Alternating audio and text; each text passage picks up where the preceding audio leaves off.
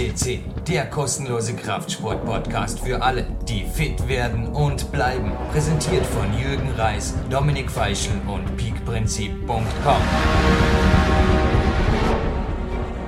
Willkommen, liebe Fitnessbegeisterte. Jürgen Reis begrüßt Sie aus dem PowerQuest CC Studio. Zeit, dass sich was dreht. Ja, ja, die äh, regelmäßigen Podcast-Hörer werden Sie denken, Jürgen, lass dir wieder mal eine neue Einleitung einfallen, denn das kennen wir schon. Ich weiß, ich habe im Podcast Nummer 59 von Günter Kerber habe ich diese Worte verwendet vom Herbert Grönemeyer genauso äh, wie im Podcast 74 mit der Ausdauergeschichte. Es ist nichts Neues, allerdings, ja, es ist einiges neu heute. Und zwar hat mich der Herbert Grönemeyer heute nicht mit diesem Lied in die Zugabe geschickt, es war nämlich vorher mein Cardio schon fertig und wir haben heute einen neuen und ganz, ganz besonderen Studiogast. Es bleibt allerdings eines, beim gleichen wie der Günther Kerber, der mit ihm befreundet ist, bewegt auch er sich momentan primär dort, wo die runden Bälle fliegen. Hallo Hans Kreuer, bitte stell dich vielleicht kurz selbst vor und erzähl uns bitte ein bisschen aus deiner derzeitigen, deiner derzeitigen Tätigkeit hier in Vorarlberg. Ja, ich begrüße auch alle recht herzlich. Äh, es freut mich, dass ich die Möglichkeit habe, hier über den Sport vielleicht ein paar interessante Dinge weiterzugeben. Mein Leben hat sich immer um Sport gedreht. Es ist ein sehr ein bewegtes Leben. Äh, ich komme aus Niederösterreich, vielleicht gerade zufällig von derselben Ortschaft wie die Michaela Dorfmeister, die sicherlich viel bekannter ist als wie ich. Aber ich habe mich auch auf einem Gebiet bewegt, das ist doch etwas exotisch gewesen und ist es leider heute auch noch. Das war zunächst einmal der Freestyle-Skisport, wo ich Mitglied der Nationalmannschaft war und ich bin also dort Doppelsalto mit Skiern gesprungen. Zum Dreifachsalto hat es nicht mehr ganz gereicht. Den habe ich zwar noch trainiert, aber mein, mein Alter war schon so fortgeschritten, dass mit Dreifachsalto und mit Schrauben einfach nichts mehr los war. Das heißt, ich habe auch sehr früh mitbekommen, dass die koordinativen Fähigkeiten, die man trainiert, sehr entscheidend dann sind, auch für die sportliche Entwicklung. Und deshalb war es dann immer mein Bestreben, junge Talente so zu fördern, dass diese Komponenten zunächst einmal im Vordergrund gestanden sind. Als Nationalmannschaftsmitglied habe ich eigentlich sehr viel dazugelernt, bin sehr viel in der Welt äh, herumgekommen und habe natürlich auch einige Freunde dadurch gewonnen. Aber was viel wichtiger war, war, dass ich durch meine Beschäftigung als Lehrer dann in diese Sportart wieder zurückgekommen bin und dann als Nationalmannschaftstrainer einige Jahre im österreichischen Skiverband als sportlicher Leiter äh, das Glück hatte, also hier wirklich eine gute Mannschaft zu bilden und viele Talente, die aus dem Schulsport gekommen sind, dann so weit zu bringen, dass sogar Olympia ein Gespräch war. Zudem ist es dann leider nicht mehr gekommen, weil der ÖSV leider nicht mehr mitgespielt hat und dann bin ich also andere Wege gegangen. Gleichzeitig mit dem Skiverband habe ich auch allerdings eine zweite interessante Sportart sozusagen mitgenommen, aber immer im Hochleistungsbereich. Das ist der Fußball. Ich bin eigentlich sehr früh auch in die Bundesliga eingestiegen. Das heißt, ich habe mich nicht wie im Freestyle-Skisport durchgearbeitet, sondern bin in die absolute Spitze eingestiegen und habe hier den Sport von einer ganz einer anderen Seite kennengelernt, weil ich ja weder ein Fußballspieler war, noch irgendwo mit dem jemals etwas zu tun hatte. Aber es war interessant für mich, weil ich also über die konditionelle Komponente da in das Metier hineingekommen bin und sehr interessante Dinge kennengelernt habe. Also das sind eigentlich die zwei Dinge, äh, die mich gestalten und die mich geformt haben. Auf der einen Seite der Individualsport mit sehr viel Enthusiasmus und Individualität und der Mannschaftssport, der meines Erachtens noch im Fußball eben sehr viel Geld vorhanden ist für eher weniger Qualität. Danke, Hans. Ich habe vorgestern mit meinem kleinen, starken Bruder, dem Michael, dem Michi, über dich ein bisschen recherchiert, möchte ich es nennen fast schon. hat mir nur gesagt, Jürgen, der Hans, der weiß alles. Also der ist einfach verdammt fit in, in der Trainingslehre und in seinem Metier. Also ich habe dich oft am Landessportzentrum erlebt als einerseits als stillen Beobachter, du hast auf mir auch schon oft bei Einheiten zugeschaut, andererseits als regen Diskussionspartner, auch mit verschiedenen Trainern vor allem, aber du hast auch immer wieder die Athleten, also äh, ja, befragt oder ihnen den Kontakt zu den Athleten einfach gezielt gesucht. Ich denke, wie der Günther Kerber es uns auch im, im Einstieg erwähnten Podcast 59, wer den noch nicht gehört hat, übrigens unbedingt anhören genauso wie die 74er Nummer. Also da würde ich auf jeden Fall nicht nur, dass der Grönemeyer drin vorkommt, sondern das sind einfach, die decken sich, denke ich, auch inhaltlich, sind die sehr stark jetzt an deine Aussagen noch angelehnt. Äh, sind die Erfolgsgeheimnisse, die uns auch der Günther dort schon verraten hat, also quasi offen bleiben, polysportiv bleiben und einfach auch äh, immer wieder über den Tellerrand hinausblicken, sind das die Erfolgsgeheimnisse, die auch dich auszeichnen? Also ich glaube sehr wohl, dass der internationale Sport und alle Erkenntnisse, die aus der weltweiten Entwicklung sind, entscheidend sind. Ich glaube nur, dass man sehr vorsichtig sein muss, diese wirklichen guten Erkenntnisse auf jemanden zu projizieren oder auf ein Land zu projizieren. Äh, für mich ist die Entwicklung in Österreich auf verschiedenen äh, Gebieten sehr, sehr äh, fragwürdig, weil wir versuchen, aus anderen Ländern einfach Entwicklungen herüberzuholen, die für Österreich einfach nicht passend sind. Und das ist auch meines Erachtens noch der große Krux beim Fußball, weil wir eigentlich aus der eigenständigen Entwicklung, die in den 50er Jahren relativ gut war, eigentlich nichts gelernt haben, sondern wir haben einfach ja, uns wirklich nicht auf unser Land und auf unsere äh, Notwendigkeiten gestürzt und haben das äh, versucht zu entwickeln sondern es wurden immer Beobachtungen angestellt, was machen die anderen und wo sind die anderen und wie machen das diejenigen und diejenigen und diejenigen und haben eigentlich vergessen, dass wir selbst eine Entwicklung steuern hätten können, äh, die vielleicht besser gewesen wäre. Und zwar kann ich da aus der Schuladministration ganz einfach etwas bringen. Die Stamser, der österreichische Skiverband, hat es erkannt, dass sie durch äh, die Administration bzw. Schulunterrichtsgesetz eine Möglichkeit geschaffen haben, hier eine Tür zu öffnen. Das wurde auch anderen Sportarten angeboten und die haben nicht davon Gebrauch gemacht, weil sie geglaubt haben, sie kriegen das selbst auf die Reihe. Das heißt also, der ÖSV war sehr schlau und hat die Schule von vornherein mit hineingenommen, während der Fußball von Anfang an gesagt hat, wir sind so gut, wir können das alleine. Und das war falsch. Man hat versucht, über ein Vereinswesen den Weg zu gehen.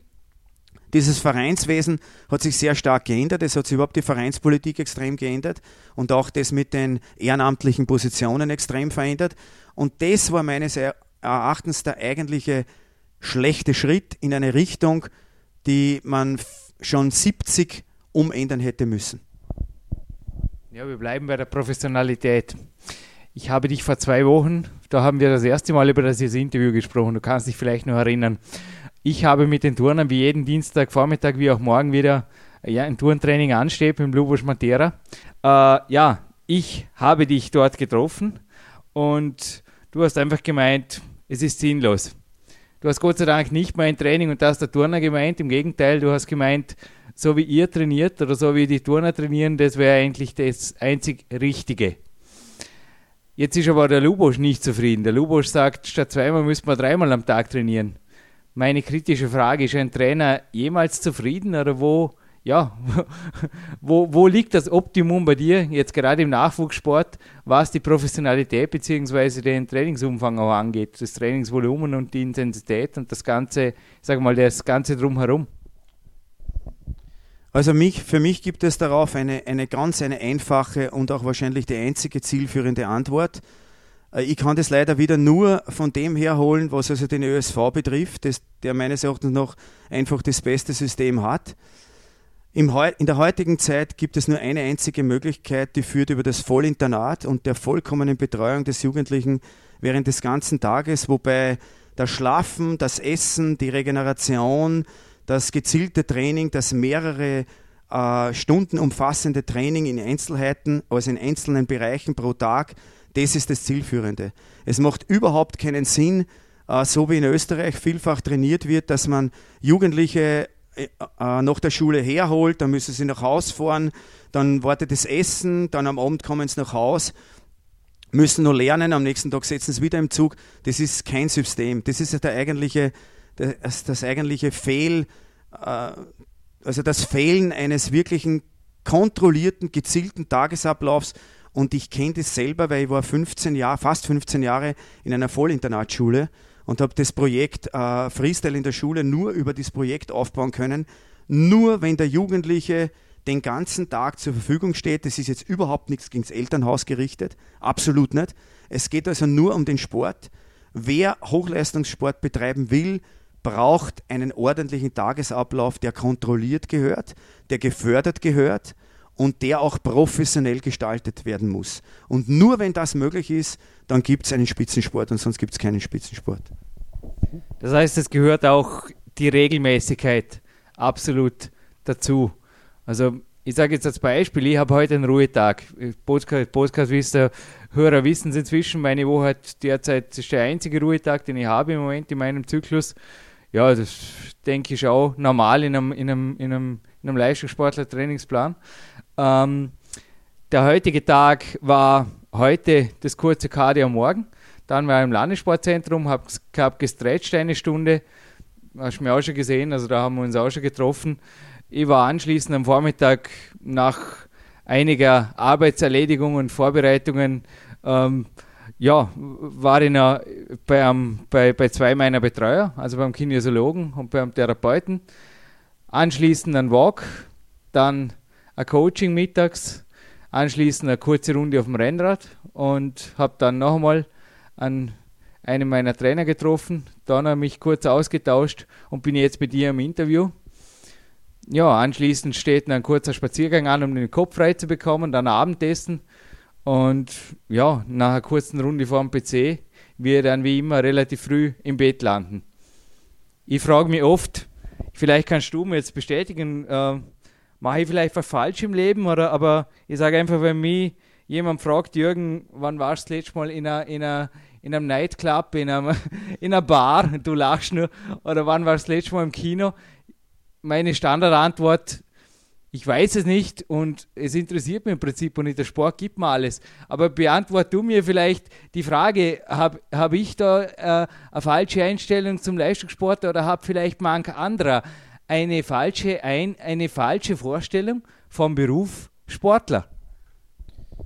Also ich würde die, die, äh, das in zwei Teile teilen. Das erste ist das, was du gesagt hast über den heutigen Tagesablauf, der also für dich ein Ruhetag ist definiere ich nicht als Ruhetag, sondern als Erholungstag eines Intensivsportlers, der also die Notwendigkeit sieht, andere Dinge auch noch abzudecken. Und wenn ich sage, ich dehne oder ich äh, lasse mich massieren oder ich liege irgendwo, um mich geistig zu erholen, dann ist das für mich genauso Training, wie wenn ich äh, irgendwo mit 180 oder 200 Puls irgendwo ein Intervalltraining oder was mache. Also für mich ist Training nicht immer nur dann, äh, wenn, ich, wenn ich hochgradig erregt bin und wenn ich also schwitze wie der Wahnsinnige und wenn mein Herz pocht, wie, der, wie, wie, wie rasend. Also das muss man mal dazu sagen. Und das Zweite ist, professionell ist eben, dass ich genau weiß, wie ich meine Ziele erreiche. Äh, wenn, ich, wenn ich mein Leben darauf abstimme, dass ich eben ein bestimmtes Ziel erreichen will, das ist ja vollkommen egal, ob das im Sport ist oder im Beruf, ein anderer Beruf, der nichts mit Sport zu tun hat. Es geht einfach darum, dass mein Leben so ausschaut, dass ich dieses Ziel erreiche. Und wenn ich natürlich Weltspitze werden will, das ist ja das, das Grundübel von unseren Hochleistungssportlern, dass, die, dass vielleicht das Verlangen danach gegeben wäre. Aber das Problem ist, dass, die, dass der Tagesablauf nicht stimmt. Das heißt also, ich kann natürlich, wie du richtig sagst, das sehe ich immer wieder bei den Fußballern, wenn ich natürlich ein Match gewinnen will oder viele Match gewinnen will, dann wird schlussendlich die Frage der Ernährung, äh, der zwischenmenschlichen Dinge und der Regeneration eine wesentliche Rolle spielen. Äh, ich werde viele Match gewinnen können, aber ich werde in einem bestimmten Niveau keine Match mehr gewinnen. Und um das geht es eigentlich, dass viele meines Erachtens noch nicht, nicht wissen, was das Ziel überhaupt bedeutet für einen Tagesablauf oder für die Änderung im System. Und das können natürlich viele nicht, weil sie einfach nicht wissen, was Spitzensport ist. Die meisten wissen Spitzensport nicht zu definieren. Spitzensport ist nicht, dass ich sage, ich trainiere 20 Stunden in der Woche. Das kann unter Umständen Spitzensport sein. Aber es kann auch genauso Mist sein. Nicht? Und um das geht's. Also für mich ist Spitzensport dann, wenn 24 Stunden mal 7 oder 8 einen Komplex ergeben, der zielorientiert ist. und alles andere ist für mich Mist. Na, hast du das völlig richtig gesagt. Mein heutiger Ruhetag besteht, bestand einfach aus lockeren Bewegungseinheiten, bestand auch aus Arbeitseinheiten dazwischen, wo ich sonst noch was im Leben zu Gang bringen will. Nur ist also jetzt morgen ist wieder Trainingstag da mit den mit die drei Einheiten. Und was ich vorher auf den Punkt bringen wollte, ist einfach, ja, dass gewisse Dinge, wie jetzt zum Beispiel, ja, irgendwie ver, ver, verhocken, sagt man im Vorarlbergerisch, also dass man sich einfach da im, La im, im Nachtleben na, na mehrstündig engagiert oder sonst noch irgendwo, dass das einfach, denke ich, im Berufssport unter Anführungszeichen normal ist, wie uns das auch viele im, in unserem Goldarchiv, im Podcast Goldarchiv bestätigt haben, dass das quasi einfach dazugehört. Und dass da aber, wie gesagt, viele irgendwo, gerade den, im jungen Bereich, ich meine, du unterrichtest am Sportgymnasium, kannst vielleicht sicher gerne bestätigen, wie falsch, dass da eventuell manche Vorstellungen sind, wie das dann später wirklich abläuft. Ja, das Problem bei der Jugend ist, dass sie die Ziele wären nicht schlecht. Der Trainer sind auch teilweise nicht schlecht. Aber das Problem ist das Leben.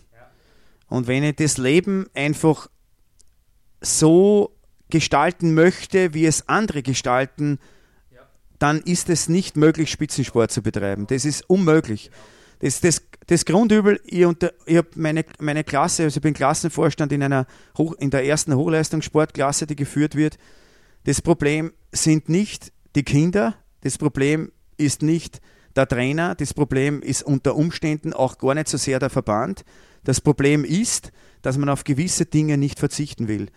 Und wenn ich also, ich sage das immer wieder, wenn ich am Montag in die Schule komme, damit ich mich bis am Mittwoch erhole, damit ich ein Training machen kann, dann ist, dann kann ich in keine Hochleistungssportklasse gehen.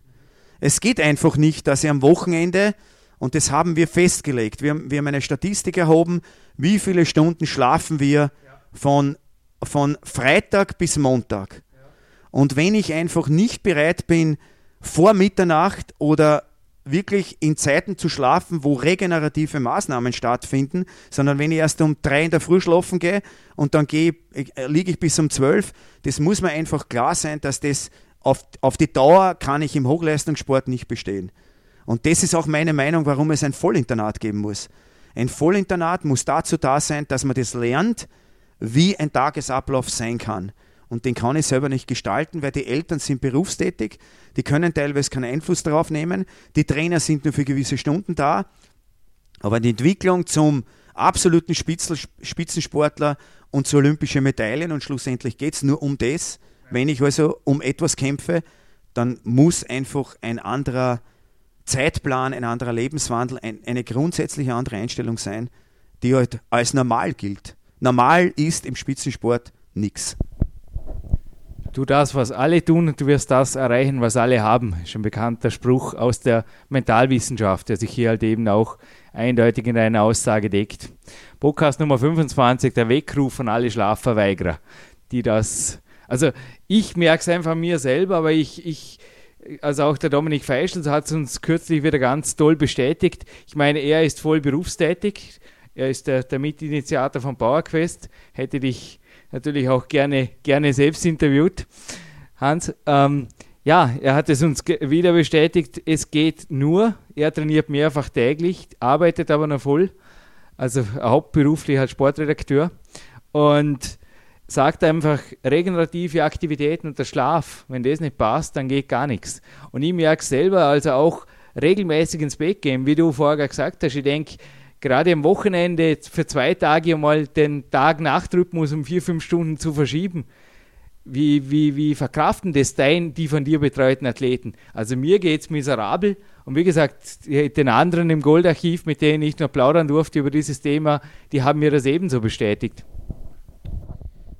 Also die Komponente Schlaf ist eine extrem entscheidende. Darüber brauchen wir überhaupt nicht reden, weil also die, hier die wichtigen Regenerationsprozesse stattfinden und ohne Schlaf geht eben gar nichts. Aber ich meine, dass äh, es ganz wichtig ist, vor allem wenn ich jetzt im Jugendbereich bin oder im Nachwuchsbereich, äh, die Kinder stehen heute unter Vollstress. Das heißt also, es ist nicht wie vor 20 Jahren, äh, wo man eventuell noch irgendwo mit Lehrer oder mit Schule oder sonst irgendwo Auslauf hatte, denkt man bitte an Computer, denken wir an Handys, denken wir an alle möglichen Spielsysteme, denken wir über, über, über das Ausgehen, über diese Dinge, über Freizeitstress. Es ist einfach, der Jugendliche steht voll unter Stress, den ganzen Tag. Ich nehme da die Schule nicht aus, die Schule hat auch ihren Stress, aber das gehört einfach dazu. Aber wenn ich natürlich ständig unter Stress stehe, dann summiert sich das immer mehr und es bleibt eigentlich auch im Sporttreiben, ist, wirkt der Stress noch weiter und der wirkt dann auch noch in den Schlaf hinein und das ist ein Teufelskreis. Also für mich ist die heutige Zeit einfach eine, eine Hyperstresszeit, die, die einfach schwer in den Griff zu kriegen ist. Und wenn ich dann auch noch Spitzensport betreiben will, dann muss man wirklich sehr, sehr konsequent sein und sehr, sehr genau, damit man das überhaupt noch auf die Reihe bringt. Zurück zum Training. Wie gesagt, wir haben uns letztes Mal beim Lubus Matera getroffen, beim Turntraining. Du hast gemeint, also ich habe dir dann einfach gesagt, ich bin viel lieber hier in diesem Umfeld als unten im Kraftraum wobei du sofort einen Einspruch erhoben hast, also Einspruch nicht. Du hast mir sogar doppelt recht gegeben. Du hast gesagt, ja, go, ja hoffentlich bist du da, Jürgen, und nicht im Kraftraum. Bitte, was soll dir der Kraftraum bringen? Also der Kraftraum bringt mir zwar sehr wohl was, aber du hast recht. Das Turntraining mit meinem eigenen Körpergewicht ist meiner Hauptdisziplin im Klettern wesentlich näher und bringt mir natürlich auch mehr. Inwiefern ist für dich äh, sportartennahes Training, also komplexes Training, Du hast vorher in der Einleitung gewählt, du, äh, erwähnt, du hast in deiner gesamten sportlichen Laufbahn immer sehr viel mit Koordination zu tun gehabt. Inwiefern ist für dich komplexes Training, Training mit dem eigenen Körpergewicht, auch alle Sinne forderndes Training, ich sage mal ganz, ja, ganz grob gesagt, einem, einem einfachen Training, wo ich einfach den Kopf abschalten kann, teilweise überleben, überlegen? Also wenn man jetzt zum Beispiel auf das kommt, was ja entscheidend ist, das wäre bei vielen Sportarten die Kraftentwicklung, dann lernen wir schon in der Schule, dass eine, Muskel- oder Kraftentwicklung nur dadurch entsteht, dass zunächst einmal das Zwischenspiel zwischen den einzelnen Systemen passen muss, bevor es überhaupt zu einer Kraftentwicklung kommen kann. Und ich meine, dass, dass man schon aus der Erkenntnis, dass also die intra- und intermuskuläre Koordination das Entscheidende ist und nicht unbedingt der hypertrophierte Muskel, die tatsächliche Kraft bringt. Also damit meine ich, dass ich, ich bin von vornherein, also ich muss sagen, ein, ein Maschinentraining würde ich nur dann machen, wenn ich einen, einen, einen erwachsenen Profisportler habe, der bestimmte Sportarten durchführt, wo überhaupt diese Maschinen braucht. Für mich ist ein, ein Training, ein Kraft, auch ein Krafttraining im koordinativen Bereich und mit, mit sehr vielen Bewegungserfahrungen und mit sehr vielen Bewegungseffekten und auch Komponenten viel, viel wichtiger, als dass eine Kraftkammer jemanden auf einem Gerät äh, äh, eine Muskelgruppe trainieren lässt. Also von mir, ein Bodybuilder brauche ich nicht drüber reden, ein, ein, ein Gewichtheber brauche ich auch nicht drüber reden, aber dann fange ich schon eher zum Streiten an mit Leuten, was eigentlich eine, ja, für solche Leute, die gerne im, im, im, am Strand die große Brust herausstrecken und schauen, dass sie den weiblichen Personen besonders imponieren. Für die habe ich, habe ich, finde ich auch, ist das richtig. Aber für alle anderen Sportler ist für mich eine Kraftkammer, ja, es ist für mich, sagen wir es einmal so, es könnte eine wichtige Nebensache sein, aber sicher nicht hauptdominant. Nun, also die funktionelle Komponente, die funktionelle Kraft, die, die, das funktionelle Leistungs- Vermögen, das in einem Muskel steckt, ist für dich einfach entscheidend. Bei, mein, bei meinem Physiotherapeut, dem Hanno Halbeisen, da haben wir mal ein paar Fußballer eine Wette verloren. Und zwar hat er mit ihnen gewettet, ihr schafft keinen einzigen Bauchaufzug. Also ich habe die Übung in meinem zweiten Buch Big Bau auch geschrieben. Ich glaube, du hast mir letztens auch in, in der Turnhalle diese Übung ausführen gesehen. Also von der, vom, von der hängenden Position geht es da hoch in eine Fähigaufschwungposition. Allerdings wird nicht nach hinten weggekippt, sondern ja, das Ganze geht schön langsam kontrolliert wieder runter. Ja, die Fußballer haben die Wette verloren. Wie gesagt, kein einziger Bauchaufzug war möglich. Meine beiden Brüder, der Michi und der Mäcki, die schaffen beide so sechs, sieben, acht Bauchaufzüge inzwischen. Also vor zwei, drei Jahren war es auch anders, aber inzwischen sind sie einfach ganz körperlich stark und haben sich aber dadurch auch, äh, fühlen sie auf dem Fußballfeld wohler.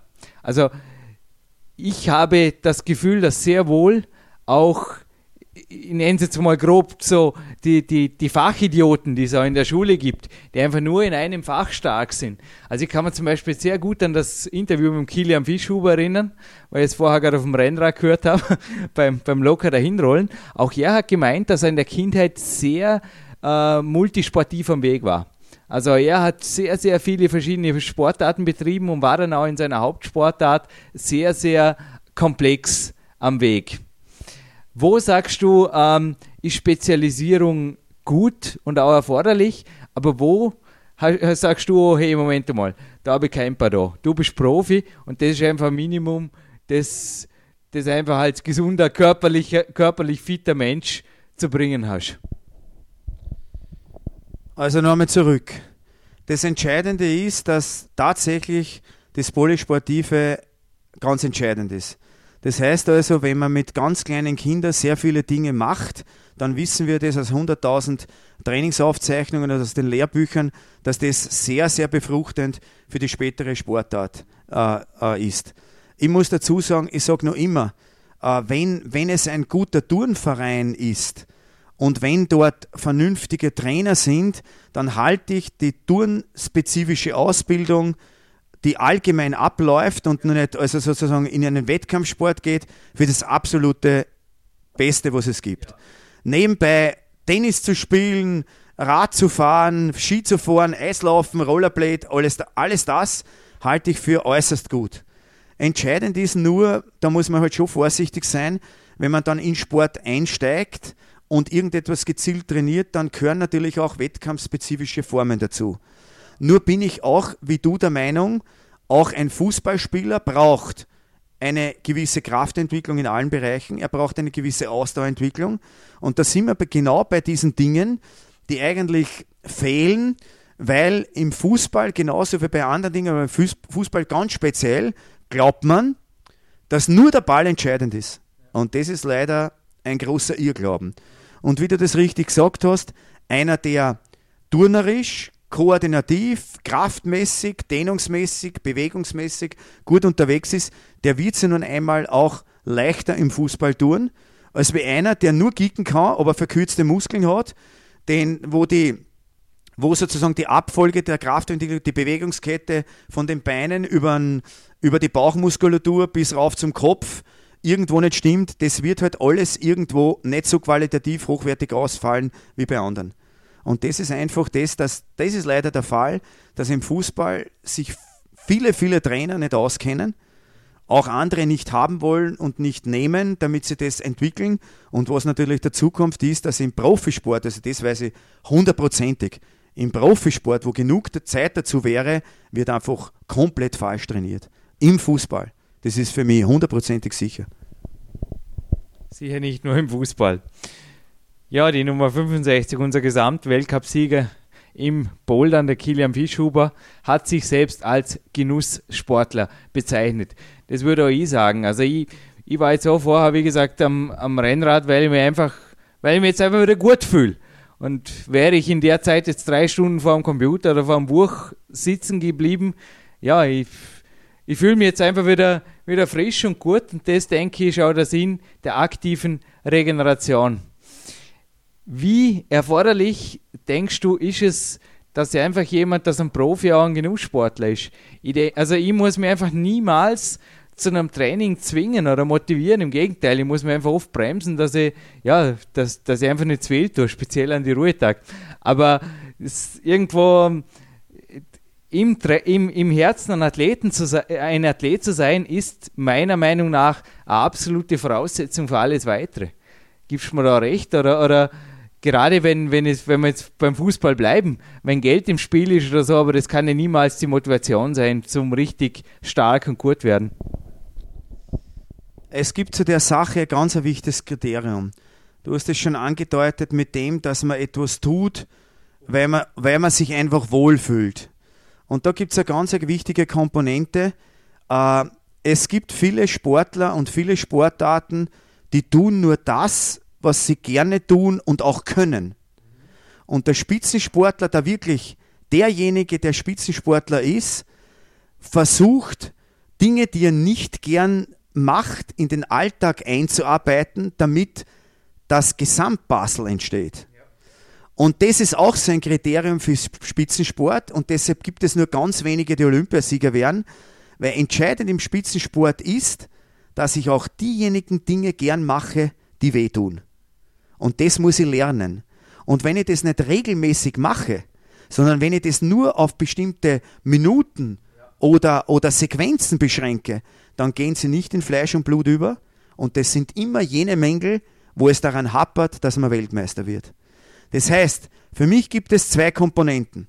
Gern mögen und gern wollen erarbeiten.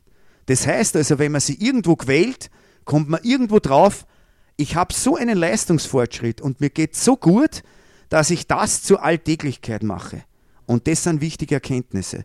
Und das sind für mich die Bausteine, die tatsächlich dann zum Ziel führen. Also ich beobachte es im Fußball sehr genau und da kann ich also sehr viel auch darüber sprechen und Ergebnisse festhalten.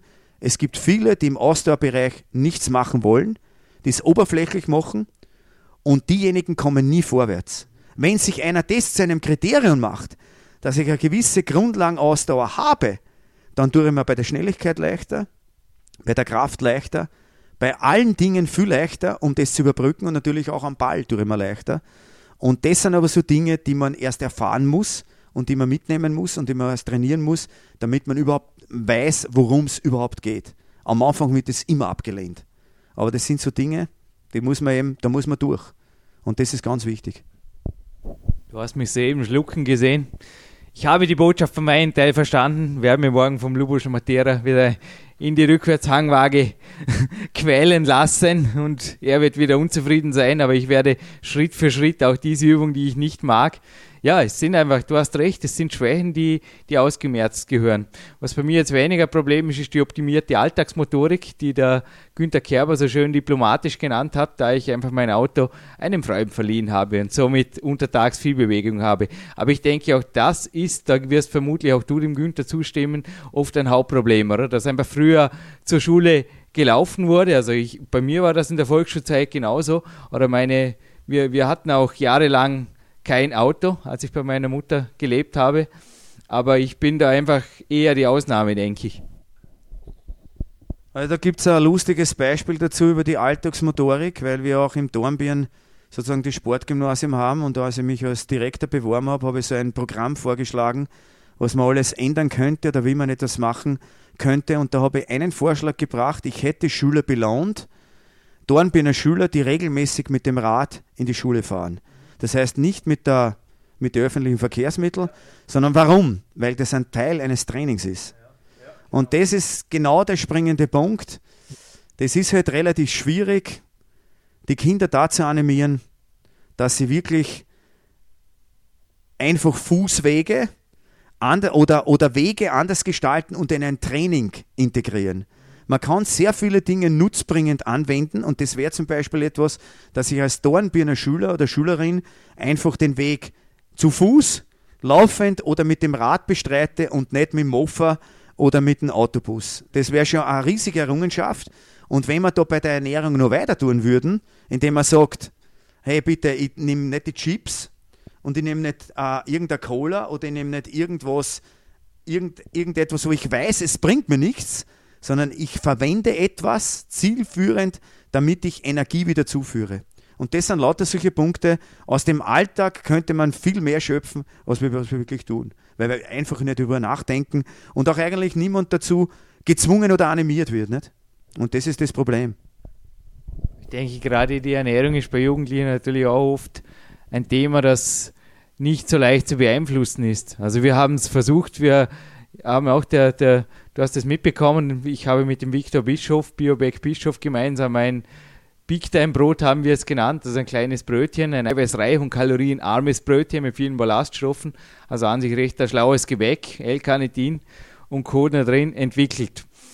Das kam gerade an den Schulen interessanterweise überhaupt nicht an. Also ja, es, es scheint einfach, dass dort sehr wohl noch ähm, wie soll ich sagen, Abenteuerbedarf besteht in, in, in Snacks, die eben, ist das eine, ist das aus deiner Sicht, aus, aus pädagogischer Sicht eine Art doch einer Revoluzer denken oder ich weiß es nicht. Ich meine, ich kann hier auch nur wieder teilweise Sportler in Schutz nehmen, denn ich kenne sehr wohl Einzelsportler, auch junge Einzelsportler, die sich hier ganz anders verhalten, die also sehr wohl das Big Time Brötchen oder auch ein, ein Stück Obst einfach in der Pause haben und denen gar nichts fällt, die sich einfach auch die Lebensqualität aus dem Training schöpfen und die auch, wie du vorher gesagt hast, mit dem Fahrrad zur Schule fahren. Also ich will hier nicht gegen die, die Jugend malen oder irgendwas, aber, aber es ist generell doch der Trend da, dass anscheinend doch ja, andere Dinge oder Gewohnheiten vorherrschen oder wichtiger sind. Ja, wie gesagt, das mit dem Leben, das ist eine, eine sehr schwer zu beantwortende Frage. Aber man sieht es in allen Komponenten. Wenn wir jetzt bei der Ernährung bleiben, die Ernährung ist etwas, was eigentlich, ja, äh, wir Amer amerikanisieren halt sehr viel. Ne? Das heißt also, wenn, wenn man zurückdenkt vor vor 25 oder 30 Jahren war das Essen am Tisch sicherlich noch mehr im Mittelpunkt als wie heute. Wenn man Kinder fragt, wie oft essen sie mit den Eltern noch gemeinsam am Tisch, da musst du schon froh sein, wenn sie einmal in der Woche äh, kommen, also mit dem. Und das setzt sich halt einfach sofort mit dem ganzen Lebenswandel. Nicht? Das ist eine, eine schwierige Sache. Aber mit der Ernährung, wie gesagt, ich kann nur eines sagen, unter Kontrolle für den Spitzensport kann man es nur dann bringen, wenn man Systeme anbietet. Das heißt, wenn einer in der Früh zu einem Frühstück gehen kann, wenn er aufsteht, wenn, wenn er weiß, was er kriegt, wenn er weiß, dass er zum Mittag kommt, dass das am Tisch steht. Also ich kann da nur, ich, ich war äh, über mehrere Jahre war ich in Deutschland, in Jena, das ist ja eine alte, ehemalige, sagen wir es einmal so östlich orientierte äh, äh, Schwerpunktschule war und die also jetzt das noch immer haben, das System. Also es funktioniert anders nicht. Du kannst nicht von einem Jugendlichen verlangen, dass er sich, wenn er irgendwann einmal irgendwann aufsteht, sich selber das Jausenbrot streicht, noch dazu qualitativ hochwertig, wo es drin ist, was sein soll, dann dass er Mittag irgendwo hinsetzt, auf einen Tisch und so äh, sitzt und das wirklich konsumiert. Also das ist sehr schwierig. Ich sage nur einmal, Ernährung, Schlaf und das Ganze ist ein umfassendes System, das, das alle gemeinsam tragen müssen. Das muss die Eltern mittragen, das muss die Schule mittragen, das muss der Trainer mittragen, das muss der Verband mittragen. Das ist wahnsinnig schwierig. Und in der heutigen Zeit ist es eben doppelt schwierig geworden. Aber wenn wir zu dem Gesamtsystem nicht zurückkommen, dann werden wir auch, und ich habe ja also die Statistik verfolgt in Vorarlberg, seitdem ich da bin, also mit Olympiasiegern schaut es relativ schlecht aus. Und wenn wir in Sportarten äh, hineinschauen, wo also wirklich weltmäßig sich etwas abspielt, wo es eine große Breite ist, dann muss ich ganz ehrlich sagen, da werden, da werden sie sich was überlegen müssen. Da sie natürlich, weiß ich nicht, im Eisstock schießen und im Radball, um das also nicht zu vermindern, aber die Breite ist nicht so gegeben. Aber dort, wo es wirklich darum geht, echten Spitzensport zu betreiben, wo all die Komponenten äh, ein System tragen müssen, da müssen wir wirklich was überlegen. Und ich glaube, dass nur ein Vollsystem wirklich etwas bringt. Und das haben wir in Fußball schon überhaupt nicht. Ja, Hans, zu meiner letzten Frage. Wir haben ja auf der einen Seite doch ja, einfach Leute, die einfach vorleben oder ein Leben lang vorgelegt haben, dass es eine Ehre ist, trainieren zu dürfen, auch gesund leben zu dürfen und auch gesund alt werden zu dürfen, die einfach weit nach ihrer Karriere noch einfach absolut fit bleiben. Ich habe hier immer wieder als Paradebeispiel einer meiner OS-Coaches natürlich den Clarence Bass, der über 70 ist und inzwischen einfach immer noch, ja, er ist für mich ein Hochleistungssportler. Er lebt genauso, wie du jetzt das in deinen, also dieses könnte oder sollte sein, das jetzt immer wieder gefallen ist bei dir, das lebt er einfach das ganze Jahr, 24 Stunden am Tag quasi als Hochleistungssportler und er liebt dieses Leben und er wird so in meinen Augen auch noch sehr viel äh, ja, glücklich sehr viel älter werden, wir vielleicht nochmal ein Buch schreiben. Wie siehst du einfach aus deiner Sicht, ja, äh, was, was, spricht denn dagegen, einfach glücklich trainierend auch älter zu werden und einfach die, die Werte, die das Leben durch den Sport gibt und natürlich auch durch den Sport im mentalen Bereich sich übertragen lässt, dass man einfach insgesamt ein glücklicher, ausgeglichener und auch mental leistungsfähiger Mensch wird durch den Sport, durch die Ernährung, durch viel Schlaf. Ich meine, ja, was spricht dagegen? Wie, wieso, ja, wieso machen das nicht mehr? Und wo, wo liegen da auch deine persönlichen Motivationen, die du jetzt den Hörern vielleicht noch mitgeben willst, diesen Weg sehr wohl zu gehen und hier einfach den Schritt aus der Masse auch zu machen? Also Gesundheitssport und Spitzensport muss man schon trennen. Aber es ist für mich ja so, dass für alle Menschen eigentlich äh, die, die Aufgabe stehen würde oder, oder das zu erreichen wäre, dass man sicherlich, und da hast du hundertprozentig recht, wenn ich mich vernünftig ernähre, wenn ich immer eine vernünftige Bewegung betreibe, wenn ich versuche, mit dem Normalen auszukommen, das heißt, ich muss nicht unbedingt in ein Fitnessstudio gehen, sondern ich bewege mich einfach mit meinem Körper, ich bewege mich mit dem, was ich habe, mit meinen Beinen, mit meinen Armen, auch mit dem Kopf, weil geistig ist ja wichtig, dass ich mich auch sozusagen fit halte, nicht nur, nicht nur einfach laufe, sondern auch das genieße, was dabei entsteht oder was dabei vorüberschwebt oder, oder was ich dabei eben miterlebe. Das ist ganz wichtig. Äh, das heißt, dass das normale Sportbetreiben, das sich wünschen, Bewegung und das Altwerden mit Bewegung ist was ganz was Wichtiges.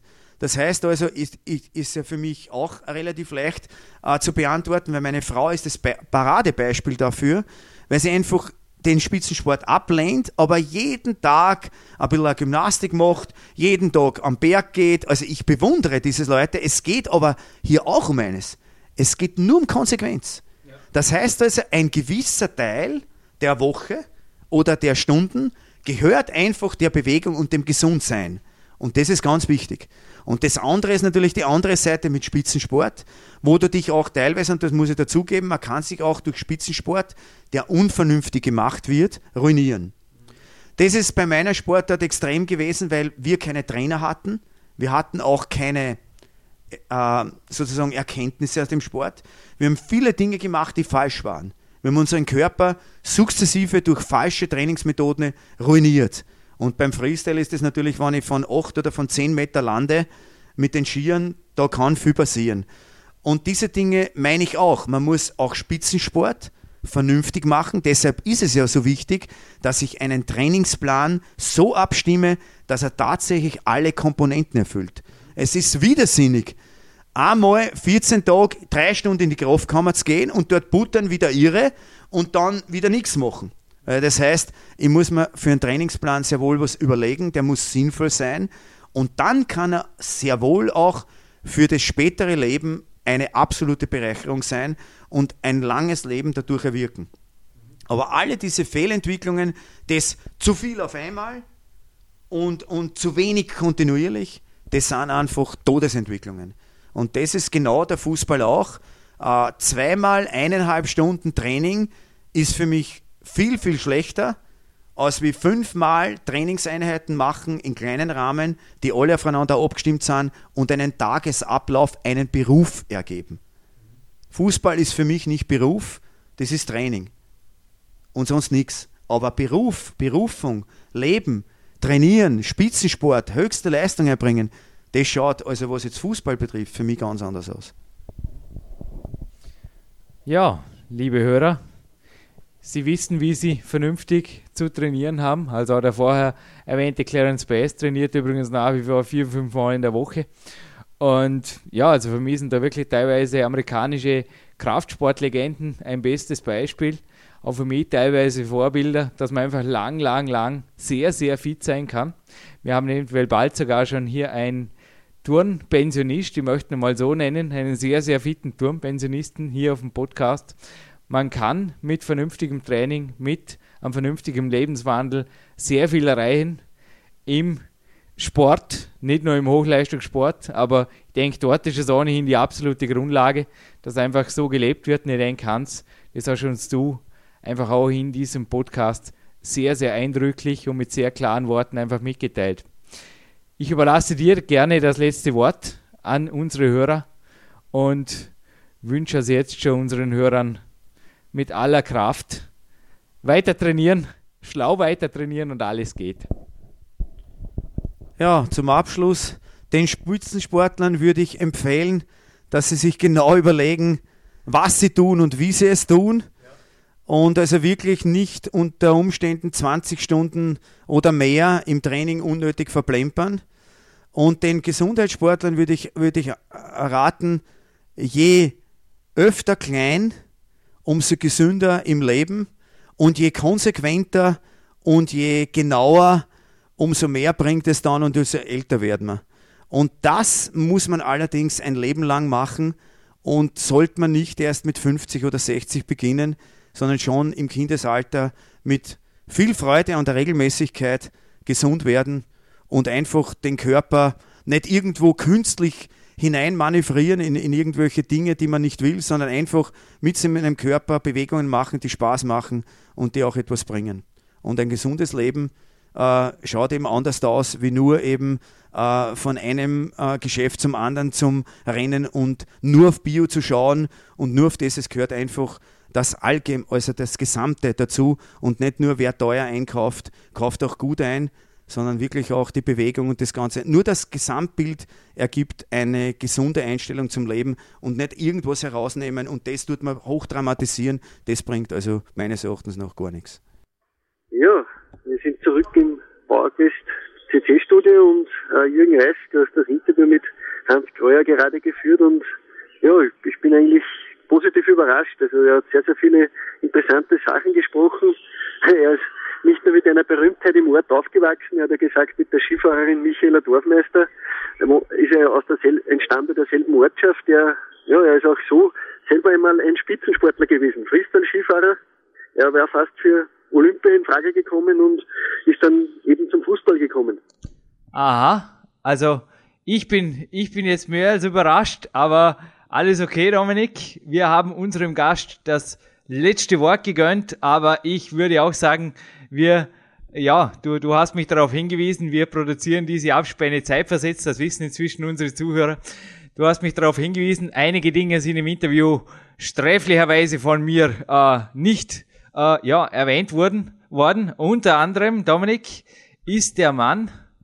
Ja, er ist Professor. Also, das ist auch nicht äh, gesagt worden. Er ist äh, er unterrichtet am Sportgymnasium in Dornbirn. Also er ist, er ist nicht nur in der Praxis ein sehr, sehr erfahrener und guter Mann, er ist auch ja, in der Schule, also in der Theorie, ein, eine, ja, er ist, er ist da sehr, sehr, sehr, sehr gut, weil nicht umsonst wird man Professor.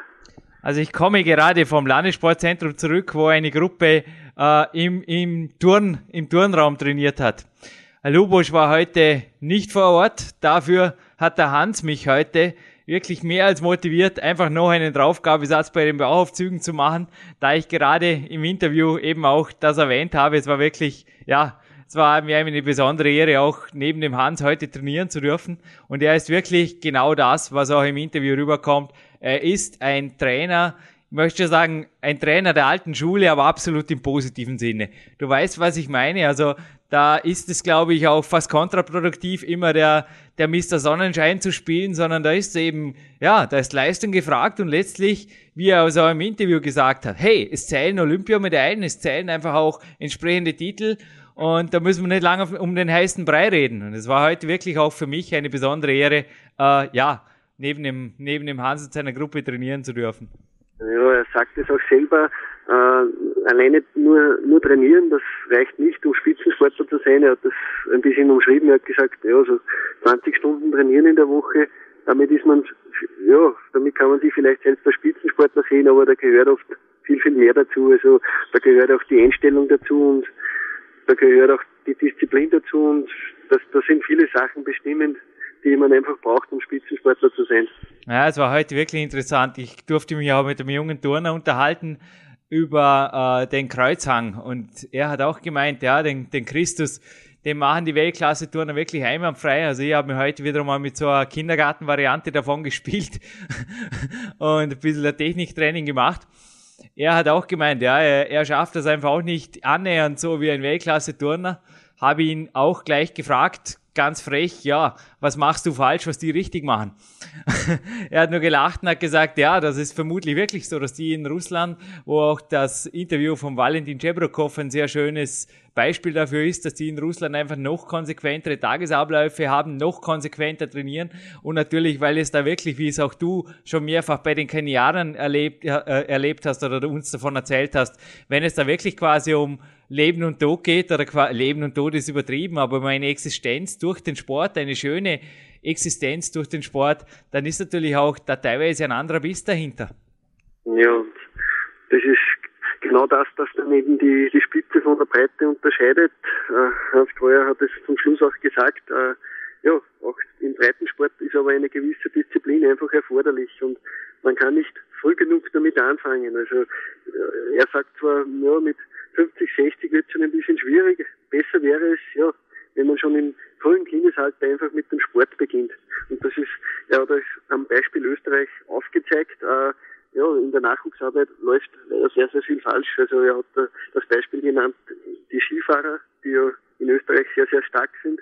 Und der ÖSV, die haben es verstanden, damals ja, in, in, in Stams einfach ein Skigymnasium zu errichten, wo, wo einfach Talente gefördert, optimal gefördert und optimal trainiert werden. Und ja, das haben einfach andere Sportarten nicht. Und er sagt dann, sehr wohl auch die Fußballer haben das leider sehr, sehr stark verabsäumt, in dieser Richtung etwas zu tun. Nicht umsonst sind wir in der Weltklasse nicht vorhanden. Ja, er hat uns da immer wieder ein Beispiel Fußball natürlich vor die Augen, vor Augen geführt, was denke ich aber für alle Hörer, für alle Sportarten gilt. Es gilt einfach immer wieder, erstens zu trainieren und nicht mehr damit aufzuhören, also wirklich auch mal ja, über Jahrzehnte fast schon ein Trainingsprogramm einfach immer wieder optimieren und durchzuziehen ein Leben lang zu trainieren, denke, das ist die Aufgabe für jeden, der auf einen gesunden Körper und auch einen gesunden Geist bauen will. Ja, und letztlich spielt sich natürlich auch immer wieder in, im, im Optimieren der Intensität ab. Ein Tipp, ein Praxistipp übrigens jetzt noch, weil ich wirklich gerade vom Turnertraining komme, also After Workout Snack liegt we we wenige Minuten hinter mir. Die Bauaufzüge, die ich im Big Power beschrieben habe, die sind mit einer Fußmanschette auszuführen. Also das ist ein Praxistipp, den ich jetzt noch ganz konkret am Schluss weitergeben darf. Also da mal mit der Fußmanschette zu arbeiten oder einfach im Kleinen, in jeder Einheit einfach immer wieder nach Verbesserungsmöglichkeiten, nach Dingen zu suchen, die Spaß machen, aber die einfach den nächsten Level vorbereiten. Das denke ich ganz, ganz wichtig. Niemals stehen zu bleiben, immer den Blick nach vorne, immer den Blick auf Höheres und ja, immer weiter geht der Weg.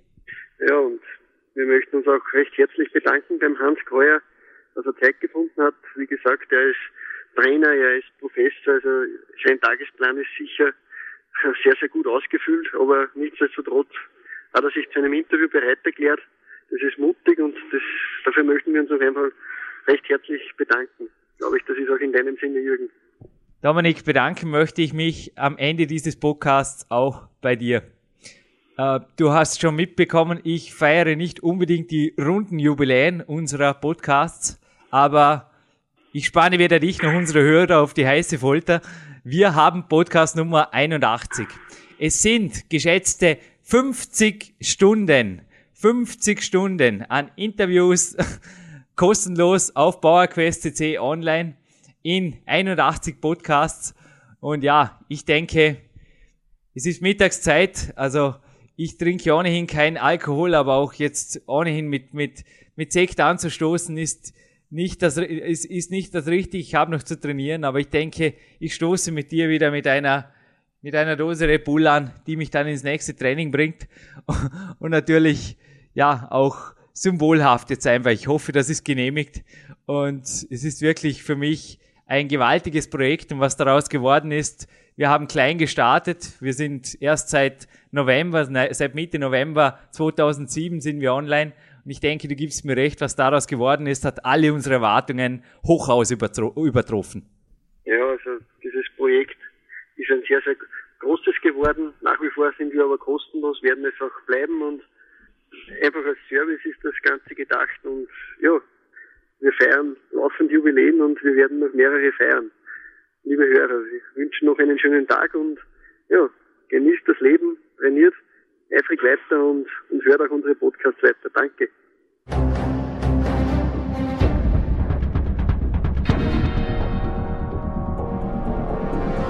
Alle Fitness-Bestseller der Peak-Trilogie, kostenlose Newsberichte und weitere Podcasts von PowerQuest CC sowie Trainingssoftware, Supplemente und Trainingsausrüstung, Personal Coachings, Seminare, Workshops und mehr. Jetzt direkt im Internet auf www.peakprinzip.com oder www.jürgenreis.com.